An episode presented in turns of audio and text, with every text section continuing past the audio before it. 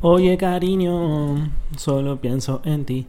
When I wake up in the morning until I go back to sleep, how I wish you were mine. I think of you all the time. I always feel like I'm flying, baby. You make me feel fine. Dun. Do, do, do, do, do. Do, do, do, do, do,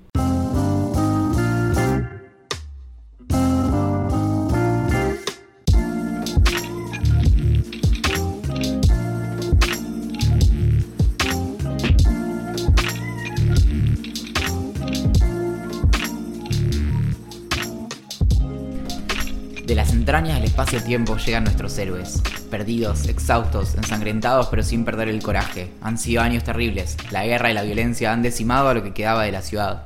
Pero ellos resisten, como pueden, cuando pueden, lo que pueden, y pueden bastante poco. Axel Marazzi, que lo que ya parece ser otra vida supo ser uno de los 20 menores de 20 reconocidos por la revista El Pirata Feliz por escapar de la justicia por sus delitos de todo lo que es bajar cosas de internet, y quien durante mucho tiempo fue conocido como el Steven Spielberg del Instagram, aunque en otros ámbitos lo conocieran como Axel, el que se comió el falafel. Y desde la clandestinidad pronuncio estas palabras, aunque nos cueste encontrarle sentido a todo lo que sigue a continuación. Mi nombre, que ya hace mucho no escucho a nadie decir, es Valentín Muro. Alguna vez promotor de bebidas energizantes a la salida de algún que otro jardín de infantes. Experto de renombre en dar vuelta a panqueques con un sutil y coreográfico movimiento de un solo brazo. Y esta es la historia de Idea Millonaria, el último podcast que queda en el planeta Tierra. Me encanta, boludo, me encanta. Me encanta no saber nada sobre tus presentaciones hasta el momento en, en el que las lees. Este es el pitch. ¿Vos te acordás que eh, tenemos varias ideas que iban a ser millonarias en algún Sí, momento? todas Bueno, son muy pobres. ¿Vos te acordás que en un momento estuvimos hablando con la gente de Netflix y, la, y se cortaron las conversaciones? Sí, dejan de contestar mails. Lo que pasa, claro, la, la idea, porque yo sabía qué podía pasar, cómo podía funcionar y demás, pero nunca di mucho detalle y lo que te acabo de, de contar un poco era mi, mi venta de lo que iba a ser una serie que yo pensaba que de manera conservadora podía tener tipo 50 episodios, como la de, la de Pablo Escobar, el patrón del mal. Sí, claro. Pero el arco argumental estaba pensado para unos 150 episodios Claro. de una hora por semana, más o menos. Y nada, y yo les dije. Yo no entiendo por qué dejaron de contestarnos los mails igual. no, yo les pasé como referencia a Westworld. Y les dije, 200 palos por capítulo, me parece que es algo así. Y, y con eso. eh, nada, es, es arte. Es, es, es apostar por lo que se viene, ¿no? No por lo que vino. No por. No. eh, Eso me por lo que se viene. Creo que lo escuché un par de veces igual y no era un chiste, te digo. ¿eh? Es que se venía, no, no se vino porque, porque bueno, ahí, no sé, igual voy a probar, eh, pero me, me parecía bueno como re- refritar, como le dicen.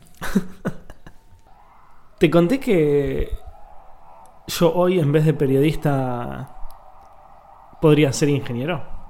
Tenés carita. sí, recontra. Pero obviamente... eh, esto fue hace muchísimos años. Cuando yo tenía 18 años. Terminé la secundaria. Promesa joven. La, pro- la promesa joven que obviamente se quedó, o sea, se varó, se le pinchó la- las cuatro ruedas al mismo tiempo, se le cayó un meteorito en la cabeza, lo cagaron a trompadas. La promesa joven que terminó en decepción. Exactamente. Bueno, eh, cuando yo terminé la secundaria, lo que más me gustaba en mi vida era usar la computadora. Pero usar la computadora para chatear y jugar algún que otro videojuego tipo el Argentum Online, que quizás no lo conozcas, pero es un juego de rol increíble. Obvio que lo conozco, no lo jugué. Increíble. Es de la época del Mu también y, Exacto. y del Tibia. ¿Vos conociste el Tibia? No, no sé ni de qué es, la verdad. Uf, bueno, no me sé, pasaba algo, algo se acaba de... de- de romper. Sí. Ya lo voy a buscar. Quizás lo conozco y no me lo acuerdo igual. Me acuerdo que. Uy, ya me estoy yendo por las ramas, pero me acuerdo que en una época en el Argentum. Vos te das cuenta que mi trabajo acá es... Es que nunca llegues al, Al punto final. punto, sí. En el Argentum tuve una época de vicio fuerte, pero era más pendejo, igual, tendría poner 16 años. Y en vacaciones, tipo, nada, 16 años, 3 meses de vacaciones, o sea, te rascaba los huevos hasta que te dolían las manos y los huevos. Y mm, con Matías, uno de mis mejores amigos, nos turnábamos, tipo, en turnos de guardia para entrenar, o sea, para subir de nivel. O sea que tenían un personaje entre los dos. Tenemos, un perso- tenemos varios personajes, pero teníamos un personaje fuerte entre los dos, que era un guerrero chiquitito que le rompía, tipo un, un enano. Y Yo dormía tipo 4 o 5 horas, me levantaba, él estaba despierto entrenando, me levantaba, él se iba a dormir y yo me quedaba entrenando subiendo de nivel. Es un nivel como de full... ¿Y se metieron en las cosas como vender personajes en algún momento? No, nunca vendimos. Y- Sí tengo un conocido que vendió su cuenta de Clash Royale, Clash of Clans, el primero. Hace relativamente El de poco. Supercell. Sí, hace re poquito. Hace, hará ponerle. Cuando el, como cuando el Clash eh, of Clans todavía era grosso, tipo 2, 3 años, ponele. Claro, ¿viste esa expresión que Eh, como- ojo, 5 o 6 lucas lo vendió. No, no, por eso, ¿viste la expresión esa como tal está viviendo en el 2070? Bueno, eso está viviendo en el 2005. Ah, bueno, eh, volviendo a lo de. Pero la- pará, ¿y choreaban cuentas en los cibercafés también? No quería entrar en mi parte delincuencial em, Era, cibernética. Era, era un clásico, instalar Pero- keyloggers en, en Claro. los cibercafés y... No, lo que nosotros hacíamos no era, no era robar em, cuentas de usuarios, sino lo que hacíamos era robar serial keys de los videojuegos originales. Entonces nos dejábamos un hack mini en- hecho en DOS, creo que era un BAT o alguno de esos, que lo llevábamos al cibercafé, lo ejecutábamos, te abría una pantallita de DOS y te decía el serial key de, me acuerdo, el Diablo 2. Pero, Entonces pero, o robábamos... sea, en los cibers a los que vos ibas tenían juegos originales. ¿Sí? Jugamos online todo. Es que, claro, qué nivel de chetaje, ¿no? En Bariloche creo que nunca existieron los juegos originales. No hay ninguno. Claro, sí, sí. Si lo querías robar, te decía no. Que- Ya, que- ya lo robé yo antes, sí, boludo. sí. Entonces nos bajamos, ponerle 5 o 6 códigos, serial keys, y no era multiusuario, obviamente. Entonces cuando vos usabas un, un serial key y estabas usándolo en la computadora, o sea, querías ponerlo y estaba en la computadora del, del cibercafé, medio que se rompía todo. Como que crashaban los dos lugares, o sea, como que era un drama. No podían estar los dos conectados al mismo tiempo. Eso. Exacto. Sí, sí, sí. Así que robamos un montón para poder usarlo a piachere. Bien. Y sí, tiene toda la pinta de esos típicos de ingeniero. ¿Viste? Bueno, ah, bueno, todo esto iba. como me gustan estas cosas, hacer este tipo de idioteces, dije como, bueno, lo más lógico, teniendo en cuenta que la ingeniería eh, es usar computadoras, voy a estudiar ingeniería en informática. Y llegué y el primer día me dijeron, buenísimo, em, toma, esto es matemática 1. Y dije, what? What? What? Pero la compu. No, no, la compu No, la no, ves la en cuarto año. Claro, la compu la ves en tercero. Bueno, pero ¿cuándo me enseñas a programar? Eh, no, programamos en papel. Eso no es mentira. Digo, Sí, yo, yo viví las carreras de ingeniería de, mis amigos que siguieron ese camino y entonces soy experto en, la carrera de nunca haber estado ahí y sí, no sé, arquitectura de procesadores. Ok. Claro, a mí yo me acuerdo que rendí, duré obviamente cuatro meses. Rendí un par de parciales, un par los rendí bien, otros mal. Y el de programación que había rendido bien, eh, había, era programar C o C, o C, no me acuerdo cuál de los dos. ¿Programarse? ¿Era para robots? ¿Te tenías que programar a vos mismo ahí? No, boludo, programar C. Ah, ok. Y, y era en papel. O sea, yo el parcial, la, la parte de programar, era como declarar una variable como tipo pito dos- igual eh, cero. No sé, ¿Te puedo contar algo? obvio. Mira, algo que no sé si hemos cubierto mucho en este espacio eh, que, en, en el que grabamos desde la clandestinidad, pero yo pasé mucho tiempo en muchas situaciones muy solo.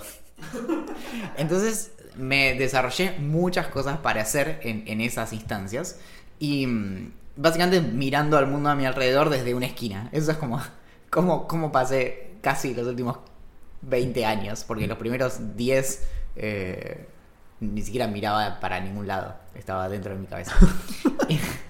Pero una de las cosas que hacía hace muchos años, cuando recién me vine a Buenos Aires y en ese momento trabajaba bastante como programador, yo programaba mm, como desarrollador web y me encantaba PHP. Y eso es lo que vengan de a uno, es que te lo defiendo. A mí me encanta PHP. Hay un montón de gente que te dice, ah, eso es una cagada porque esto, lo otro. Ahora todos son unos eh, capos que usan, o genias, o, o todos son unos maestros que usan JavaScript. Pero PHP yo te lo voy a seguir defendiendo. Y a mí me encantaba, así que lo que hacía es que en un anotador Sí. y debo tener alguno en el living de hace mucho tiempo, por ahí no, eh, programaban PHP cosas y para después hacerlas en mi casa. Entonces, tipo... Que estabas tipo en la calle caminando, se te ocurría algo y no, programabas en el no. anotador. Estaba en un cumpleaños, Axel, eso es lo que te estoy tratando de decir.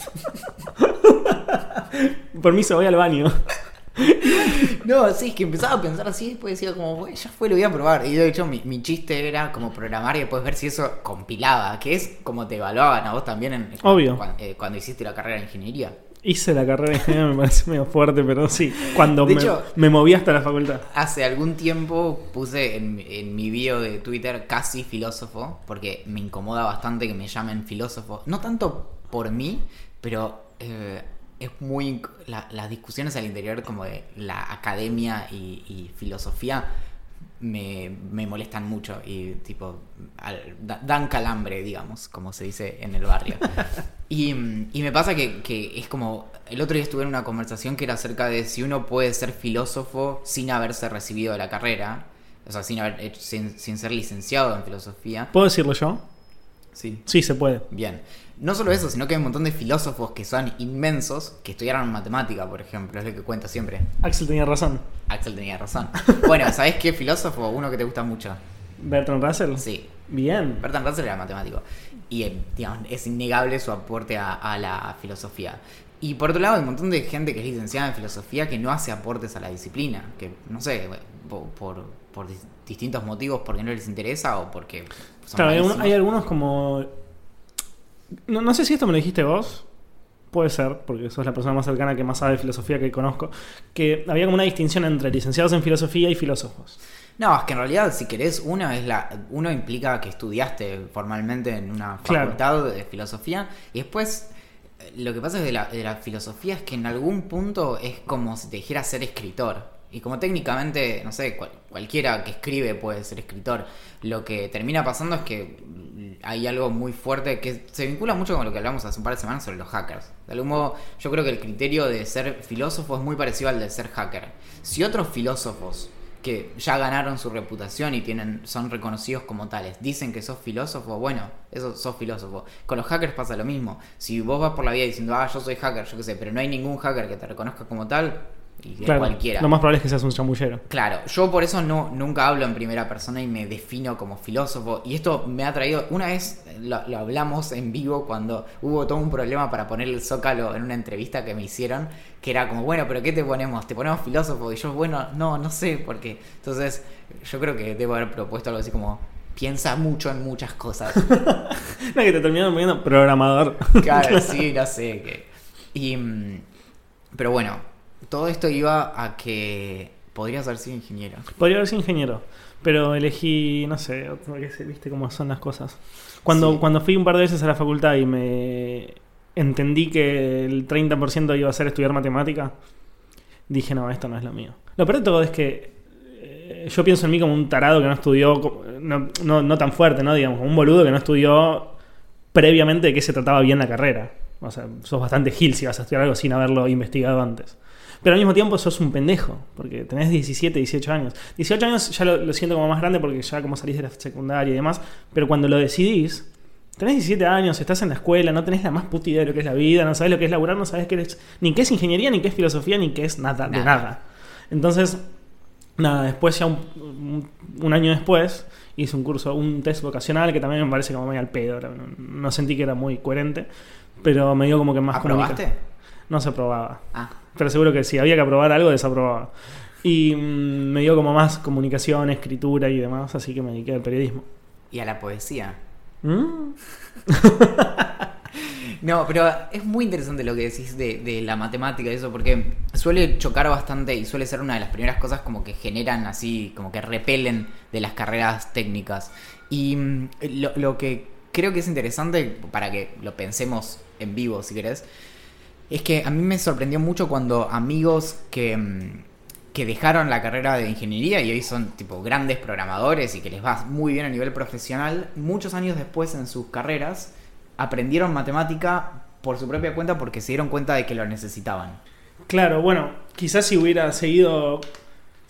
Porque a mí, yo después hice un par de cursos de programación o medio autodidacta, estudié un poco o, o intenté estudiar y me di cuenta que me reinteresa.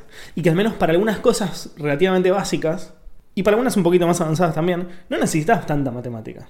Es simplemente, son algunos conceptos relativamente simples de entender. Creo que la clave no está en, la complejidad ni en, ni en cuánto hay que aprender, sino que es muy difícil aprender cualquier cosa si vos no podés ver hacia dónde está yendo eso. Por eso es que nos cuesta tanto la primaria, la secundaria, la universidad y demás. Si la matemática que vos necesitas está articulada desde una necesidad que vos puedas vivir. Por ejemplo, resolver un problema concreto, lo aprendés. O sea, la cantidad de matemática que vos necesitas para hacer ciertos desarrollos, por ejemplo, la inteligencia artificial, es demencial. Y ni hablar de hacer cálculos para manejar un robotito en Marte, Claro. que es algo que me atrae tanto que no, no te puedo explicar lo mucho que quiero manejar un robotito en Marte. Pero ahí Podríamos está. investigar un poco y hacer un puede fallar de Marte. Es una idea que Ahí- tuvimos. Ahí, sí. Hay algo. ¿eh? Las- Y aparte es interesante porque esto yo me enteré por, por haber hecho notas sobre eh, Insight. Insight, La nueva, sí. la nueva. Eh, yo me acordaba de Curiosity, que es el anterior, rover que se lanzó a Marte y llegó y todo bien y estuvo un par de años estudiando el planeta. Esa madrugada me fui a dormir y me desperté en el medio de la noche porque... mm, No, Insight. No, re- recordé el... Fue tipo 2, 3 de la mañana de Argentina y recordé que era el lanzamiento y dije tipo... No, ah", lo, lo prendí y había empezado hace tipo 10 minutos como la, la bajada en Marte en vivo y, y como que estaba solo en mi cama en la oscuridad mirando la pantallita del celular como... Es una locura absoluta. Lo que yo no sabía que me enteré porque leí un poco cuando pasó todo esto, o hice alguna que otra nota y demás, es que hubo varios rovers antes que Insight. Yo me acordaba de Curiosity, pero también habían estado otros dos, eh, o más incluso, pero hay un montón para decir de eso. Hay, hay- aparte es muy interesante porque eh, el, código que, que tienen estos rovers es como muy eh, simple en algunos aspectos y tiene que funcionar y tiene que ser simple porque tiene que funcionar perfecto. O sea, no puede haber ninguna falla de ningún tipo porque si no se pierden como decenas y cientos de millones de dólares. Es una locura. Una de las escenas que a mí me emocionó, pero me volvió loco en The Martian, es cuando sale a buscar un rover eh, que está enterrado, justamente para poder usar su sistema, y lo ves ahí. Me acuerdo. y, mm, de hecho, creo que es el, es el Spirit el que. O no, ¿cuál, es, ¿cuál fue el primero? No, sí, el, el. No sé si era el Spirit o el Opportunity, que era muy, muy chiquitito encima. Que vos lo ves en las fotos y te lo imaginas más grandote y es un No, es mini. Quiero tener uno de mascota. y, y esa es la historia de por qué no estudié física.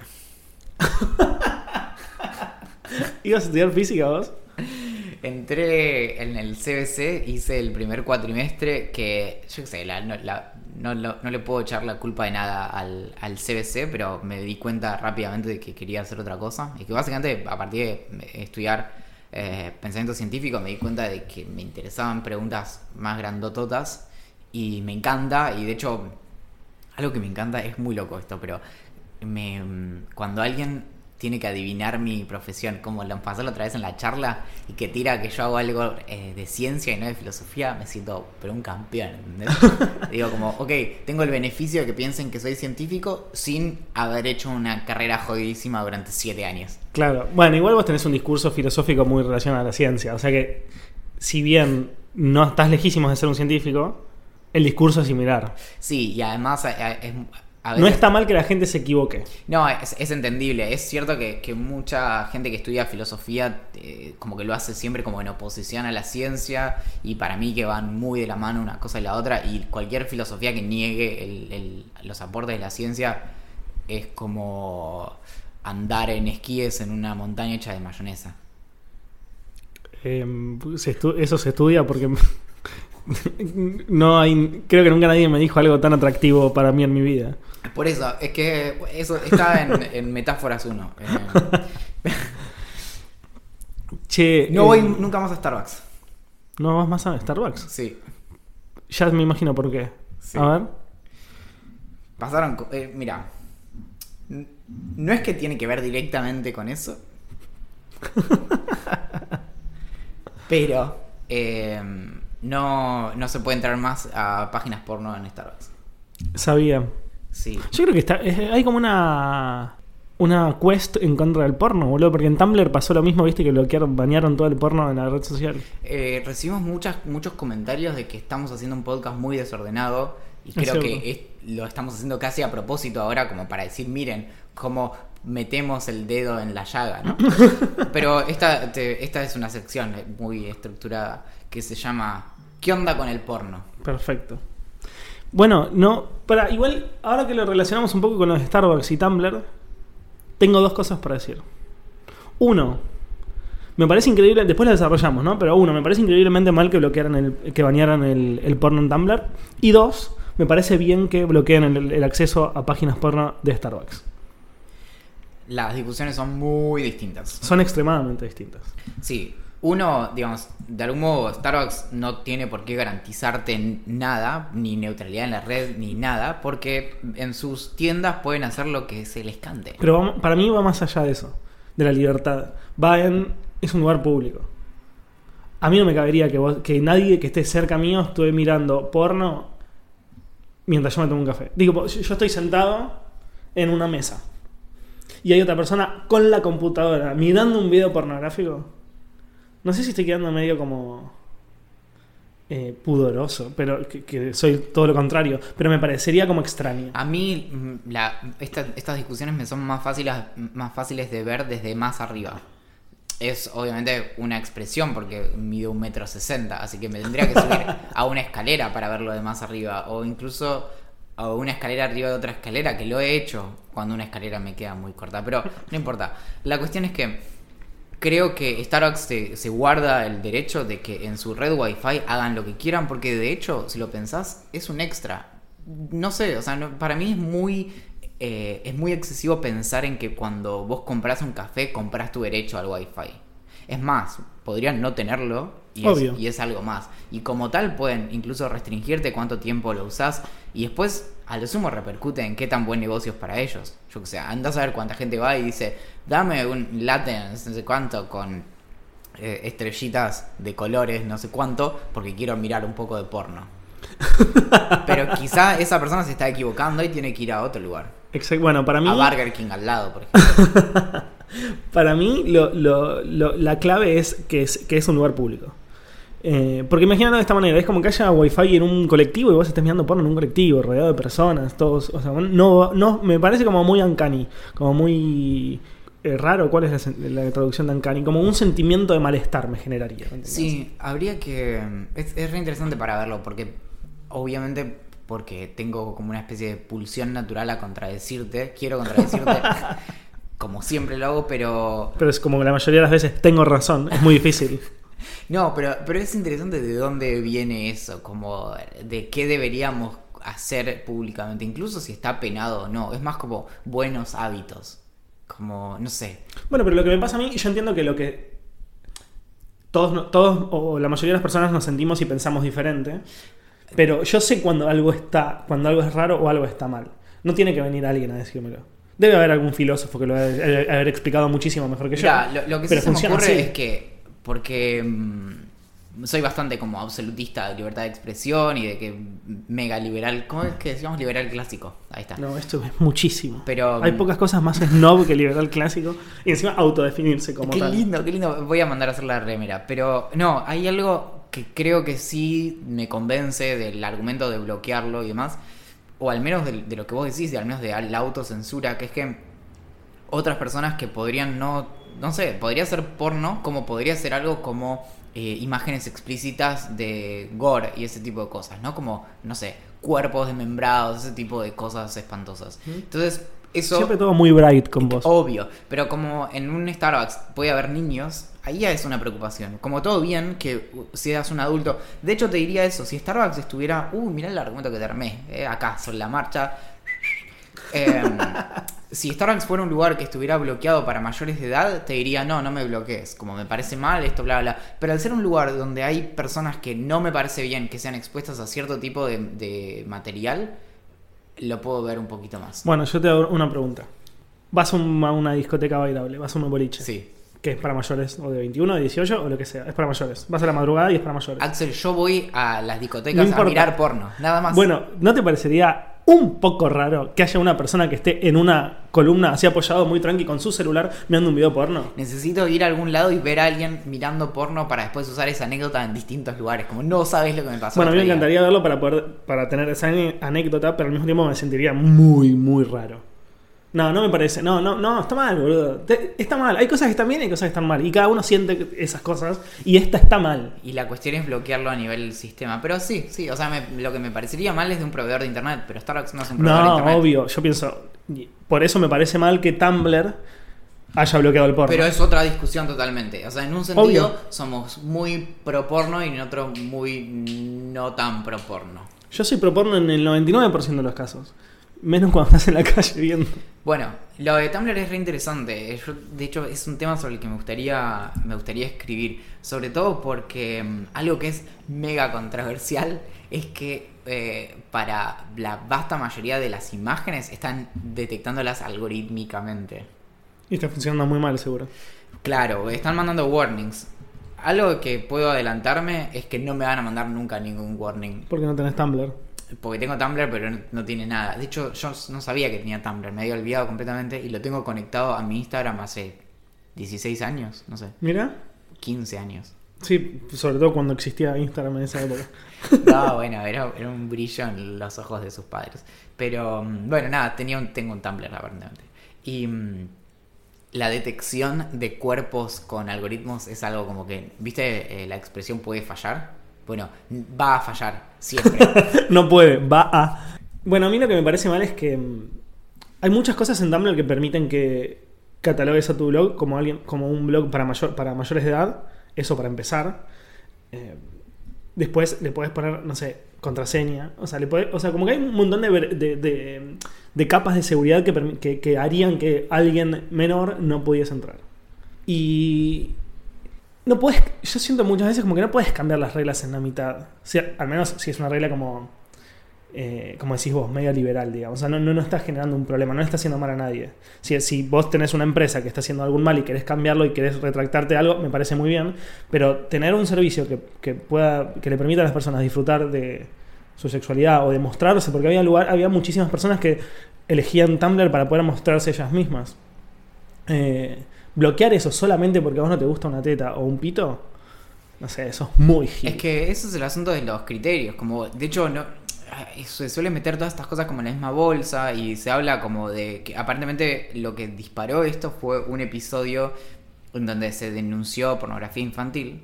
Que está bien, hay un montón de recursos para dar de baja eso, pero incluso en los sitios porno. O sea, no es, no es que necesitas ser, no sé, la mm, digamos, una, una red social evangelista para que eso esté, esté de más. Obvio. Y mm, eso por un lado, pero por otro lado, cuando lo compraron a Yahoo, eh, perdón, a, a Tumblr en el 2013, con las adquisiciones suelen pasar cambios de regla, ¿no? Como, ok, hasta ahora medio que funcionabas bien, pero ahora hay una nueva gerencia. Sí. Ojo con lo que Sí. pase acá. Cuando. ¿Vos decís que querés comprar Tumblr? No, no, yo digo, Y que, devolverle el porno. yo digo que cuando nos compren, hay, hay que ver si van a querer borrar todo el porno de idea millonaria. Creo que con esto se termina Tumblr. Sí, yo creo que sí, pero sobre todo. Bueno, hay varias cosas, ¿no? Tumblr, yo tuve un Tumblr que era bastante famoso, que se llama igual que mi newsletter, que es Observando, donde subía fotos de lo que sea, que sacaba es de lo internet. mejor que me pasó en la vida. Encontrar los poetweets de Axel en No eran, Tumblr. no eran poetweets. Em, pero. No eran poetweets. Ah, hoy serían eso. Originalmente no, no fueron pensados así, pero funcionan perfectamente. Sí, funcionan perfectamente. Encontré, vos ya lo sabés, ya te mostré. Ya me mostraron. Encontré dos tareas de chicas en Estados Unidos que presentaron como trabajos prácticos con cosas que escribió Axel en Tumblr en el 2000. No sé, 14, ponele. Hace mucho que no lo uso. Bueno, a lo que voy es. eh, medio que conozco bastante Tumblr. Y en los últimos tiempos, después de la adquisición de Yahoo y antes incluso también, ya estaba como en picada. Había- la, mayoría de las personas se estaban como retirando de la red social. Y esto yo creo que le da como una especie de estocada final que lo va a terminar matando. Tampoco, no es que me importe, pero era un buen lugar. Era un buen lugar muy libre internet. A, a mí es- son esas cosas que me pueden. Me parece bien que estén, aunque yo no las consuma. Como todo bien. Como de hecho, lo- algo muy interesante, unos comentarios que el otro día le leía a Gino Singolani, que hasta hace poco trabajaba en, en Taringa y sabe mucho como de comunidades online y eso. Que fue muy importante para, para mujeres que en ciertas comunidades se querían sentir mejor consigo mismas, entonces estaban como en redes más cerradas y demás, y que les permitió mostrar su cuerpo de una forma en la que, por ejemplo, no podrían hacerlo en Instagram. Y era como el anti-Instagram en ese sentido. Y eso Exactamente. cambia muchas cuestiones. Exactamente.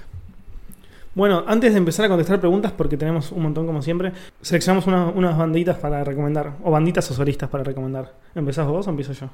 Sí, eh, porque al final siempre es como, ay, Axel, que escucha música todo el tiempo, y Valen, que, que no hace nada con su vida, chicos. pero, Pero, Estar en el sillón tirado escuchando bandas nuevas tampoco es demasiado hacer con tu vida, te digo. y, no, claro, pero después hacer unas stories re lindas Eso. en Instagram. Eh, Eso es lo que cambia. Eh, eh, redescubrí algunas bandas que había escuchado a principio de año y ahora le- eh, lo que hice fue en vez de escuchar los dos o tres temas que me tira Spotify, escuchar discos y mm, encontré un pibe que se llama Porter Robinson, que es estadounidense, tiene 26 años. No sabes lo que me duelen esas cosas, ¿no? Odio a todos los artistas, mm, sobre todo músicos, extremadamente jóvenes. Bueno, Porter Robinson es como un Julián Príncipe, exacto. pero que también, que tiene 20 años, ¿cuántos? tiene? 15 años, ¿cuántos años? Es ocho. oh, sí, 10. Y mm, sacó solo un disco que tiene tipo, en Spotify está el mismo disco que se llama Worlds, que tiene como la versión original, la versión de comentarios y la versión de remix. Y eso, esto es todo. Y otro hizo como, ahora tiene como una especie de seudónimo que se llama Virtual Self. Y está buenísimo. De hecho, como lo vengo escuchando sin parar hace tres días. Eso. Pero ¿qué, qué estilo de música sería? Es productor de música electrónica. La, hace, él, él sí usa bastante como colaboraciones con, con artistas, así que tiene muchas canciones como que tienen letra, digamos, que están cantadas. Claro. Y tiene muchos como escenarios sonoros que para mí están copados. No le termino de sacar la ficha del todo, pero el disco es, es bastante redondo. Lo voy a escuchar porque no, no sabía que existía el chabón. Tiene una sola canción que no me gusta mucho que tiene como una voz en japonés y como es como un sample medio raro.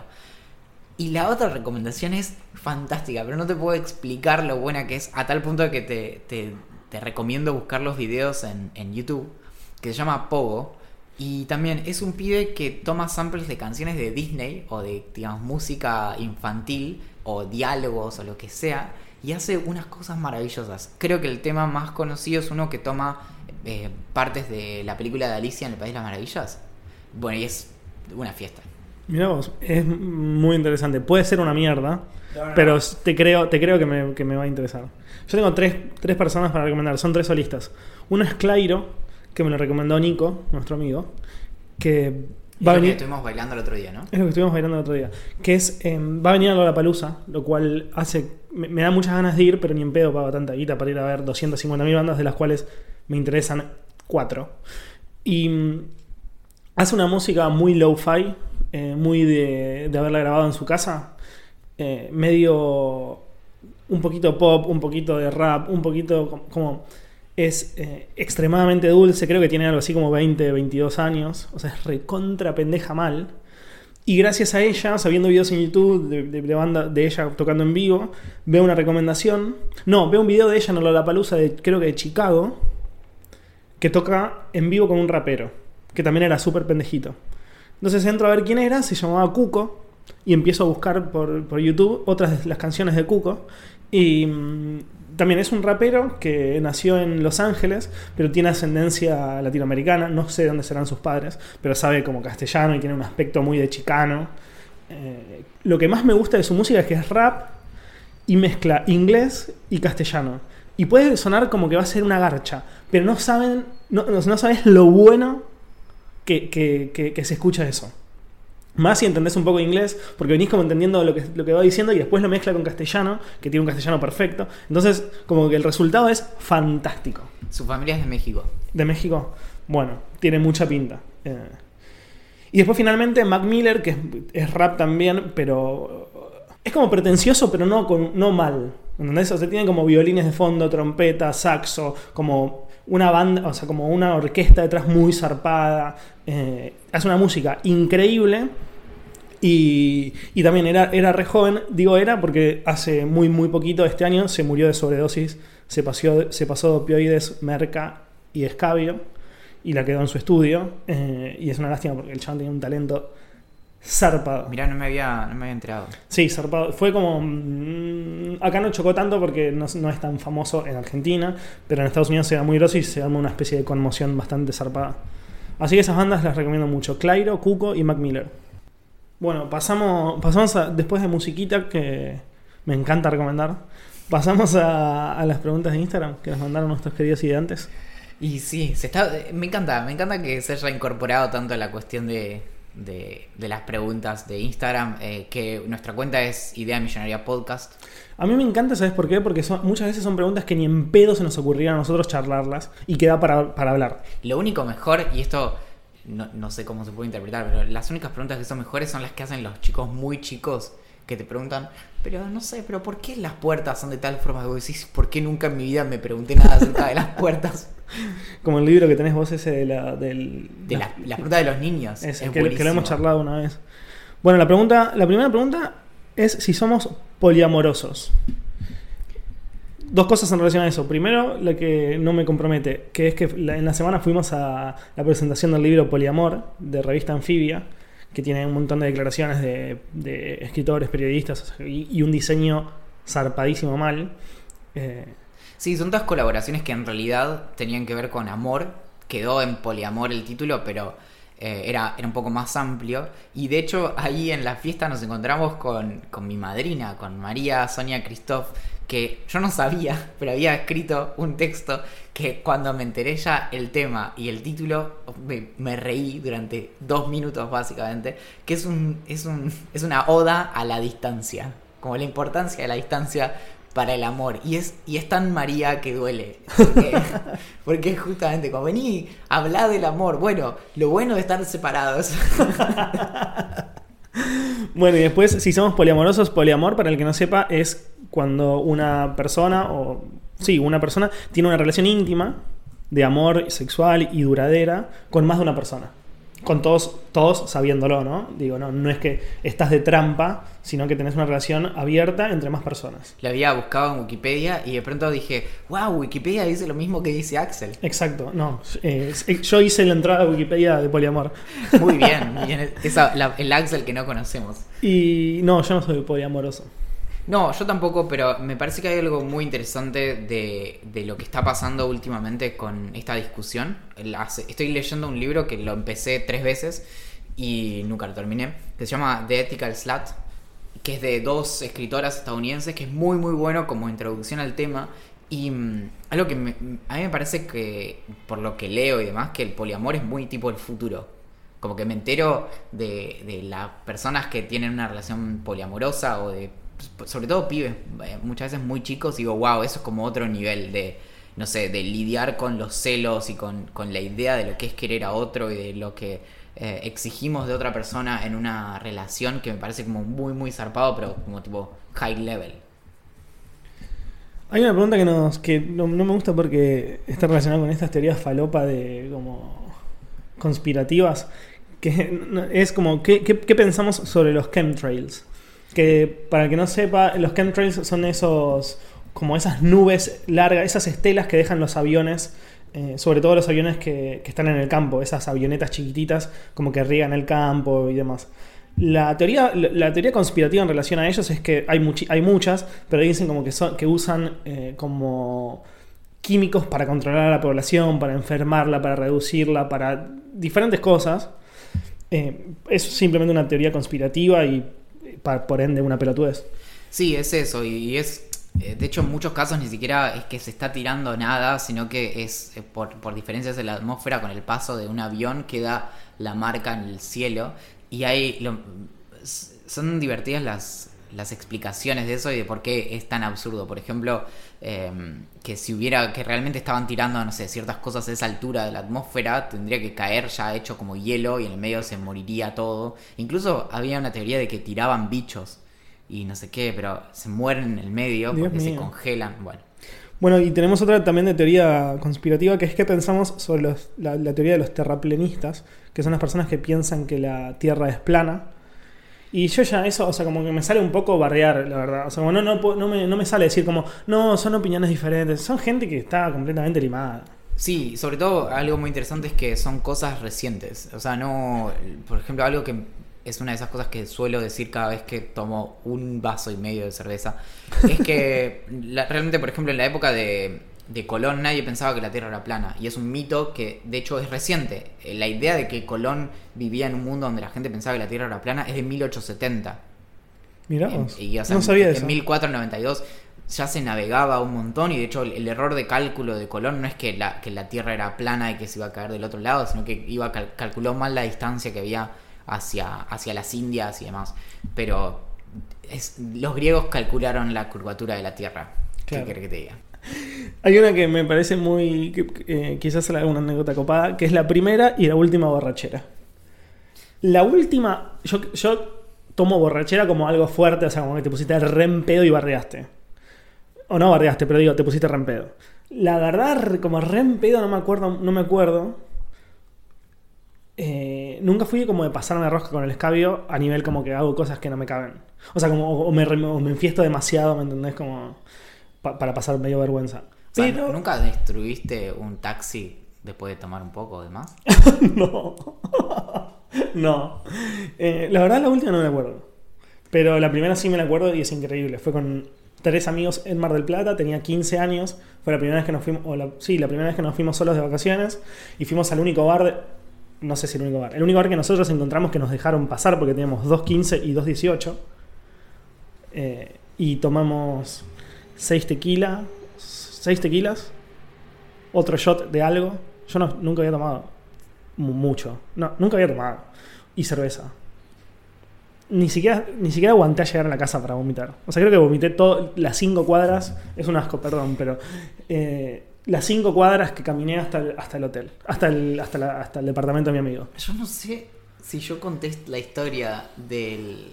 de Gancia. ¿Te la conté? Yo creo que la sé, pero no estoy seguro si la contaste acá. Pero bueno, Uf. contala rápidamente y chau. Bueno, mi- la- porque me acuerdo la, muy bien de la primera y de la última. y en la última estaba Axel. ¿Cuál fue la última? O sea, fue divertido, no es que terminó todo mal, mal, pero es que hace mucho que no termina muy mal, así que lo cuento Claro. igual, porque no, no recuerdo la última vez que, que vomité por alcohol. Pero la primera fue que nos fuimos con, con mi amigo Ayrton a, a una historia que es más larga y más interesante, que fui a conocer a una chica que había conocido por internet cuando tenía 15 años, que la Muy conocí a través de Fotolog. Me año encanta, me 2005, encanta. septiembre de 2005, nos vamos a las grutas Ayrton y yo a, a 10 días a una, a una casa ahí y que nos habían prestado. Y entonces una noche él dice como, bueno, estamos solos acá, no sé qué, bueno, tío, vamos a, vamos a, a tomar alcohol. ¡Oh, ¡Qué planazo! Y eh, entonces compra una botella de Gancia y una de Sprite, clásico. Era- Cuando sos pendejo tomás gancia. eh, Como no hay otra bebida en el mundo, Sí, tipo sí, Dr. sí. Lemon, gancia, esas cosas que. Que tiene, sí, que y como que son re fáciles de tomar, como cerveza ni hablar. Bueno, y entonces prepara dos vasos de gancia con Sprite, todo bien, y yo digo, no, no. Y entonces agarro la botella y empiezo a tomar, como, y básicamente me tomé la botella entera. O sea, básicamente terminaste recontra rempedo. Y entonces, y él tipo me mira, primero que era como gracioso, pero está ahí porque por otro lado me acababa de tomar una botella entera. Entonces, y ya no había más botella, digamos, ¿no? Claro. Era- ya- esa es la parte que no era más divertida. Y, y él me mira y me dice como, chabón, el aguante que tenés. Y, ¿Qué? Y, yo digo como, "Jaja, no sabés. Bueno, estuve tres días eh, No. que me giraba el mundo a mi alrededor. A partir de los, o sea, a los 10 minutos de que me dijo el aguante que tenés, ya Estabas muerto. todo fue como en picada a partir de ahí. Y mm, como tengo flashes de recuerdos, como yo tipo riéndome de él limpiando el piso del baño, No te lo puedo creer. eh, me golpeé la cabeza. ¡No!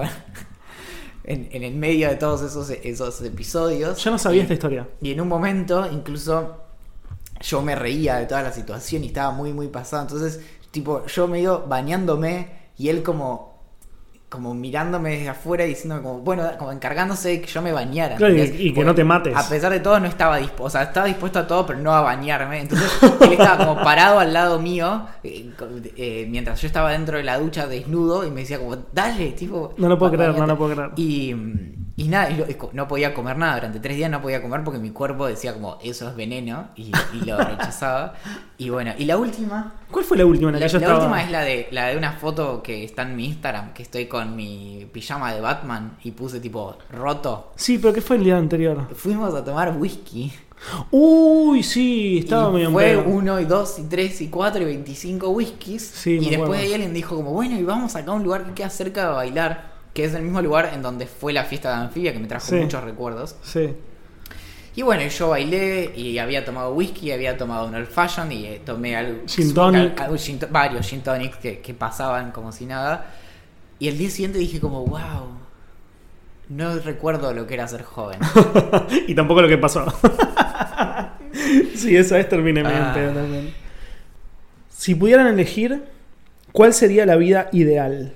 Uf, estas preguntas me destruyen psicológicamente. Axel, ¿vos leíste el libro que yo te regalé hace tres semanas? ¿Cuál? El de ¿Por qué no soy cristiano de Bertrand Russell? Una parte, no, no terminé. Porque ahí hay una parte que es la parte más importante, pero veo que alguien tuvo cosas más importantes que hacer. Tengo que leer muchos libros. Sí, claro, sí, eso dicen todos. Y mm, hay una parte que se llama Lo que creo, que es, es What I Believe, es un ensayo hermoso, y ahí él, lo que dice Bertrand Russell es, la buena vida es aquella inspirada por el amor y guiada por el conocimiento.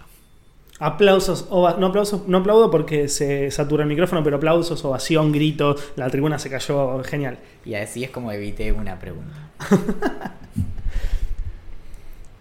¿Creemos en los aliens?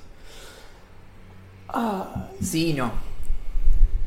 A mí no me gusta asegurar cosas que no puedo comprobar, entonces eh, el universo es, exte- o sea, es- es- es infinito, o al menos lo que sabemos. No, no es infinito.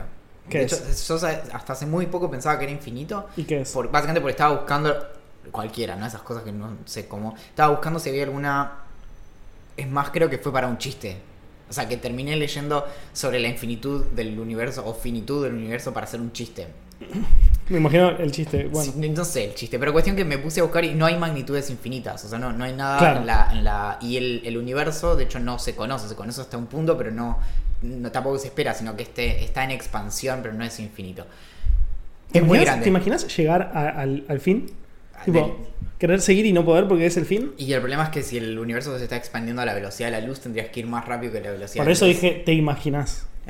Realmente no me imagino. Está si increíble. Vos, si vos tenés esa capacidad, eh, podrías escribir un buen libro al respecto. No, tengo- tengo imaginación, pero soy muy mal Es más, escribiendo. te tiro el título. A ver. El borde del universo. o no, Me encanta. acá con los pibes en el borde Tomando del universo. birra. Sí. Eh, entonces, yo no puedo asegurar que no existe vida extraterrestre. No, me gustaría creer que sí, no, no, no, no sé si creo. Eh, Bueno, está esta idea de, de la baja probabilidad de, de que seamos, estemos solos en el universo. Claro, es tan grande, tan extenso, tan desconocido para nosotros que la, la- la- las probabilidades indican que debería existir algo. No, no sé si similar a nosotros, pero sí algo, algo con vida. Bueno, esto, la, la pregunta es la paradoja de Fermi. Seguramente alguna vez la, La conozco, sí. la leíste. Que es esta. Lo que parecería ser una contradicción entre el, cálculo de que hay una alta probabilidad de que existan otras civilizaciones inteligentes en, el universo y que no, no sepamos nada al respecto de, esas, de esas civilizaciones. Lo, lo que es cierto es que el universo es muy muy grande y es como raro pensar en que estemos solos acá. El único problema es cómo hacemos para enterarnos, porque estamos muy distantes y es una galaxia muy muy lejos, muy lejana, como en Star Wars. ¿Te gustaría que Matrix fuera real? Todas son preguntas, ¿no? No se me ocurre otra opción. La- ¿Te la puedo cambiar la pregunta por... No sé lo que vos quieras. Hacé lo que vos quieras. Ah, te- creo que una pregunta más interesante es... ¿Te acuerdas de Matrix, del pibe que decide volver a la Matrix Obvio. y se come un bife? Sí, el pelado maldito ese que los vende a los de afuera. Bien. Si, si yo te digo, bueno, todo esto es como la Matrix y afuera no hay, no hay nada más interesante, ¿te quedarías conectado? O sea, ¿vivirías en una, en una ilusión Sí, claro. hedonista? Obvio. Obvio. Obvio, boludo, voy a sufrir a... Pero sí, voy a si voy a salir para sufrir, boludo, por más que sea la realidad. Bailar en el fondo de la tierra sin un, sin un puto sol. Bueno, en películas que no vi, pero que de las que puedo hablar, está la película, creo que se llama The Room, ¿no? Sí, es un peliculón. Y bueno, ¿vos la viste? Sí. Ah, bueno, eso. Sobre la cuestión de vivir eh, felicidad en una irrealidad. Sí, igual. The Room es medio raro porque la mina sabe que. The Room, si no me equivoco, es la de la mina que está. eh, Con el pibe. con el nene encerrado en una Sí. habitación. La mina sabe que esa no es la realidad. Sí, sí. Sabe que está raptada Sí. por un tipo. Pero el pibe. El pibe no. Claro. Eh, ¿El pibe se comería el bife en la Matrix? Esa es la pregunta. Y no, bueno, no lo sé. Esa, esa parte no se me podría contestártela. La última. Tenemos más, pero no podemos seguir eternamente contestando preguntas. ¿O No, de hecho, viste que el- recibiste el mail de Olivia el otro día. ¿Cuál? No, es que, que estamos bardeando últimamente. ¿Con qué? Y con, con el ¿Con las tiempo. preguntas? Sí, ¿Con el no, y que hay algo ahí como que no, que lo que funcionaba antes bien ahora no está funcionando. No sé. Que me Yo lo, lo que me- dejé ahí, viste cuando lo abrís al mail, lo lees y después lo marcas como no leído y te haces el boludo de unos días. Bueno, yo lo tengo ahí medio pendiente. Eh, a mí me parece que no me lo mandó porque me odia, porque yo cada vez que me escribe esos mails le digo que me pague lo que me debe, así que... La vida, la elegís, ¿sin Entonces, cerveza este- o sin café? Si tuvieras que elegir una de las dos.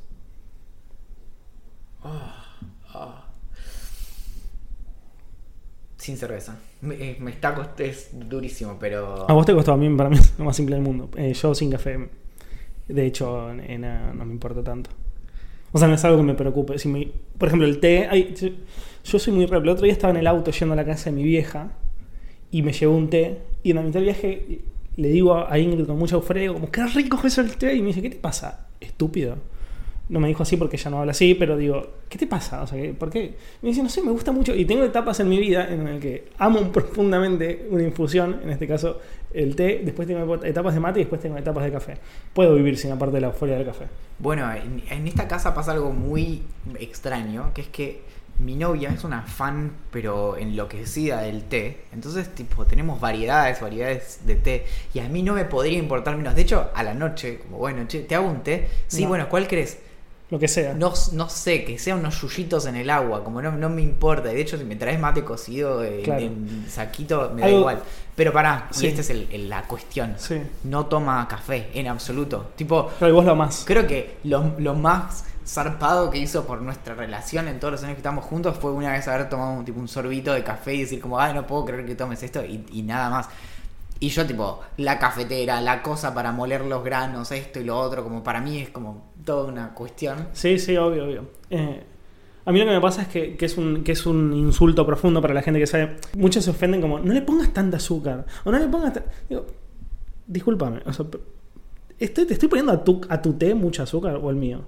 No, lo que pasa es que perdés el sabor. Está todo bien. Déjame disfrutarlo como me gusta a mí. Digo, Igual sí, ya lo- eh, esto ya lo hablamos, pero eh, el- los liberales Yo sé. clásicos... Ah, los liberales clásicos te, te critican cuando No, le pones no. mucha azúcar. No, los liberales clásicos te decimos, haz lo que te haga feliz siempre y cuando no avasalles los derechos de alguien más y Que en este caso no vas a hallar ningún derecho. No, no, por eso.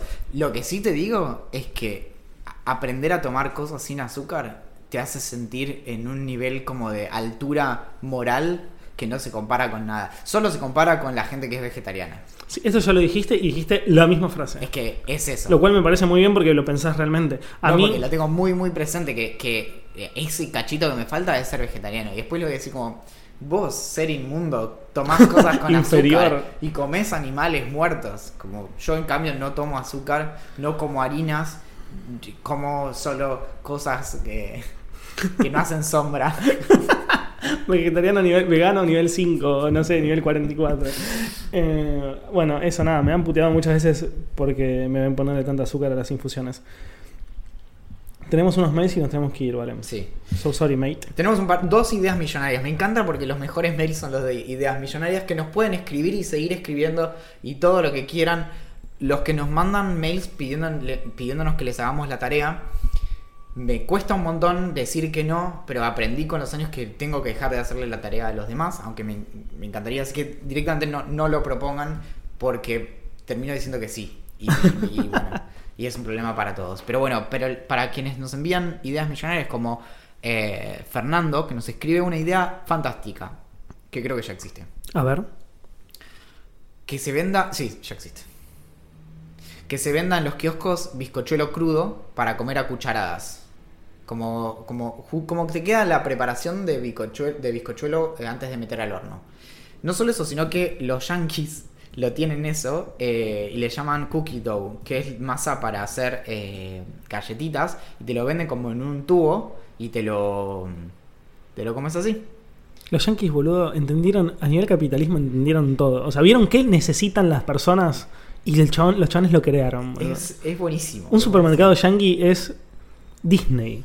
Es que es como, ¿qué hace la gente? Se come la preparación antes de la galletita. Vendámosles, vendamos lo que quiere la Ah, Pero gente. claro, chicos. Y aparte, ¿qué es la gente? Muy pajera. Ni en pedo hace eso para comérselo con una cuchara. No, porque te sentís sucio, pero si viene dentro de un tubo, decís, bueno, no, no puede estar tan mal. ¿entendés? Aunque sea como la preparación. Y después me compro una camioneta súper grande. Sí. ah, petróleo. Otra idea nos, nos dice Federico, que dice que eh, el otro día estaban pensando una app en donde los usuarios subieran las claves Wi-Fi de los locales o negocios, que fuera como un Waze de contraseñas, y que se va actualizando a medida que estas cambian. No sabe si existe alguna parecida, pero sería una idea millonaria. Y Fede además nos había escrito en la semana en Instagram pidiéndonos el mail. Y yo le dije como, dale, va, lo decimos 70 veces por capítulo, como bueno, el mail es gerencia arroba ideamillonaria.com. Ya Fede de Mendoza ya lo sabe. Pero eh, te quiero contar algo. Me, me hiciste una introducción tan formal que tengo miedo de que pase algo malo. No, que viste que hay gente que, que se dedica a rescatar gatitos de la calle y conseguirles un hogar transitorio y, y- y encargarse de que una familia los cuide. Y hay personas que son bomberos voluntarios, es decir, personas que se entrenan y demás y que no reciben un sueldo para apagar incendios de casas de otras personas. Y así hay ejemplos y ejemplos de cómo muchas personas haciendo pequeñas cosas hacen un pequeño aporte a la humanidad. Gente de bien. Sí, que es básicamente lo que hace que, que mantiene unida a la raza humana. ¿Sabes qué hago yo? Ay, Valentín, ¿qué haces vos? Yo uso Foursquare.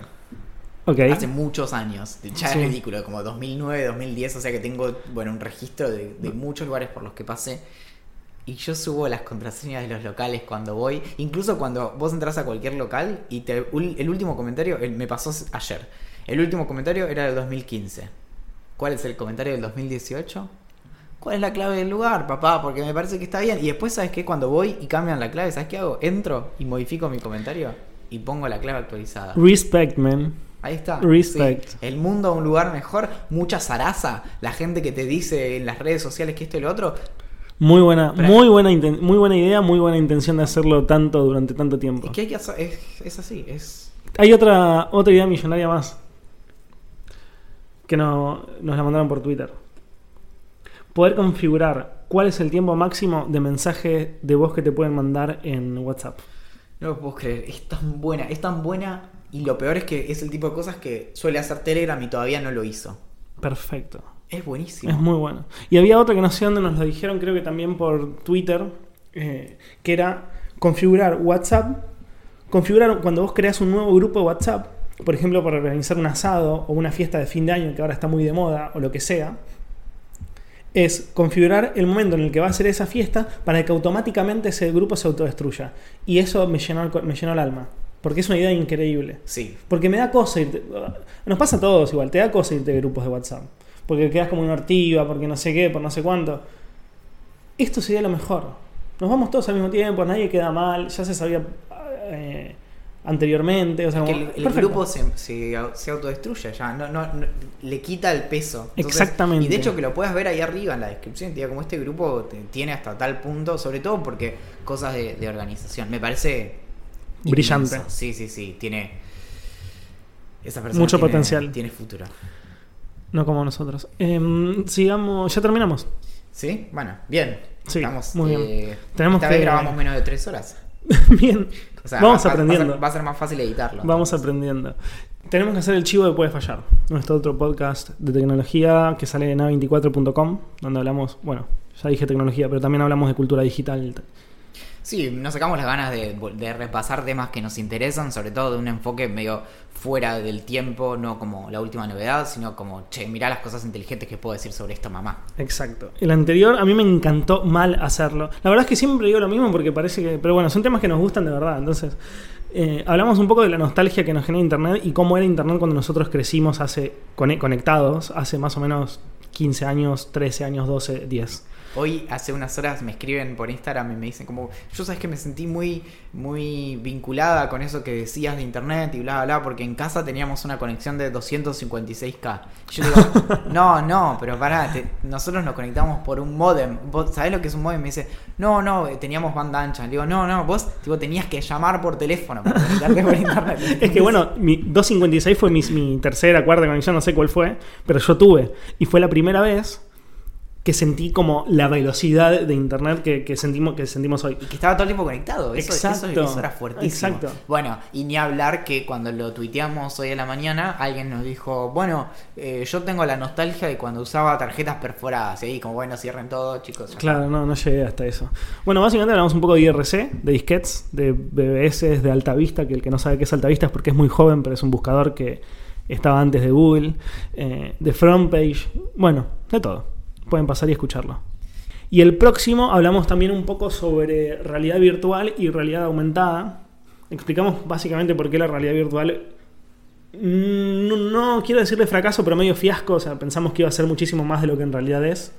Y donde, yo creo que lo más interesante es donde la realidad virtual demostró ser algo muy, muy interesante a lo que prestarle mucha atención por los motivos que menos te esperas. Exactamente. Y también hablamos un poco de realidad aumentada, que sí tiene aplicaciones un poquito más interesantes. No sé si interesantes es la palabra, sino más, eh, más cotidianas. Eh, o sea, no, no hay que comprar ningún dispositivo, no hay que, o sea, como ya la tenemos encima. Todo esto el jueves que viene en sus redes de podcast favoritas. O en Aplicaciones. A24 o en a24.com barra podcast. Bueno, ahora sí. No queda otro amiguito. We have to go.